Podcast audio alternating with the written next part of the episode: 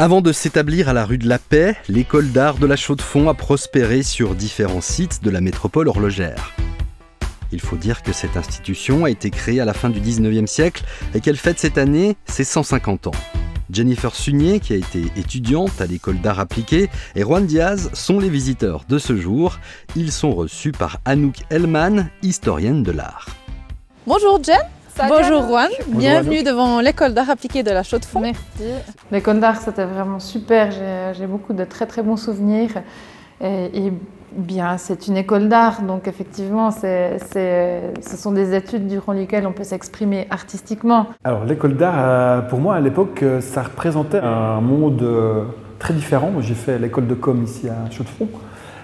Pour moi, ça a toujours été un monde très particulier, très, à part de ce que je pouvais connaître à l'époque donc très mystérieux. Alors l'école d'art s'est installée au tout début, en 1877, dans le collège Numadro, euh, ce qui est la bibliothèque de la ville aujourd'hui avec quelques classes. Et puis en 1952, elle déménage dans le Technicum à l'Esther, qui est juste la rue en face, pour une dizaine d'années. Et puis un petit peu à l'étroit, dans ce bâtiment qui a été agrandi pour elle, elle déménage ici en 1966 dans un bâtiment qui lui est consacré et adapté vous êtes devant ce bâtiment qui est aujourd'hui rouge, qui était bleu.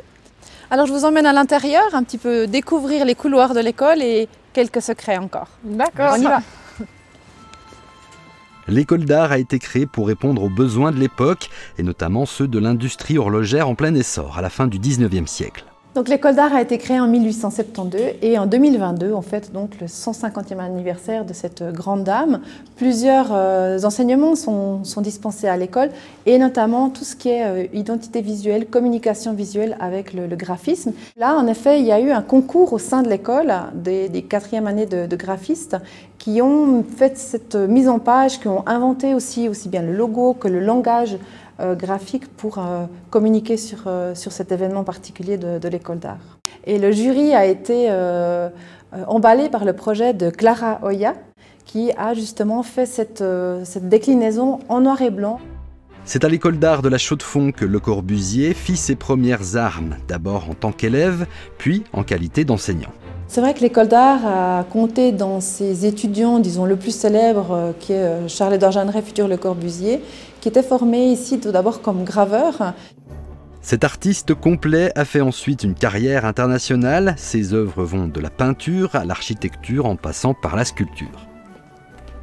Comme historienne de l'art, à la fin de mon cursus, je devais choisir un, travail de licence. Je me suis intéressée bien sûr à l'art nouveau puisque c'était quelque chose qui me touchait.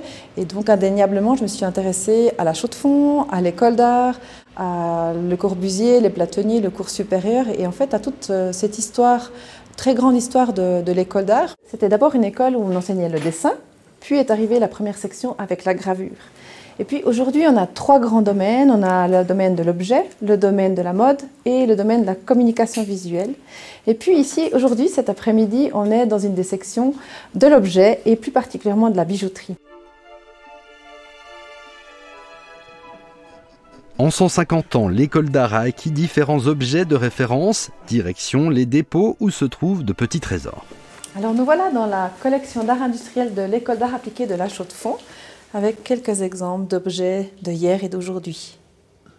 Donc ça, c'est vraiment le, style de l'époque, le, style sapin. Absolument. Le style sapin est en effet un vocabulaire décoratif unique qui euh, est né au sein de, l'école d'art, dans les cours de, de Les Plateniers. Le style sapin prend sa source d'inspiration dans la nature directe, que ce soit faune, ou flore de la région. Ce sont donc les pièces qui ont été envoyées en 1905 à Milan pour l'exposition internationale.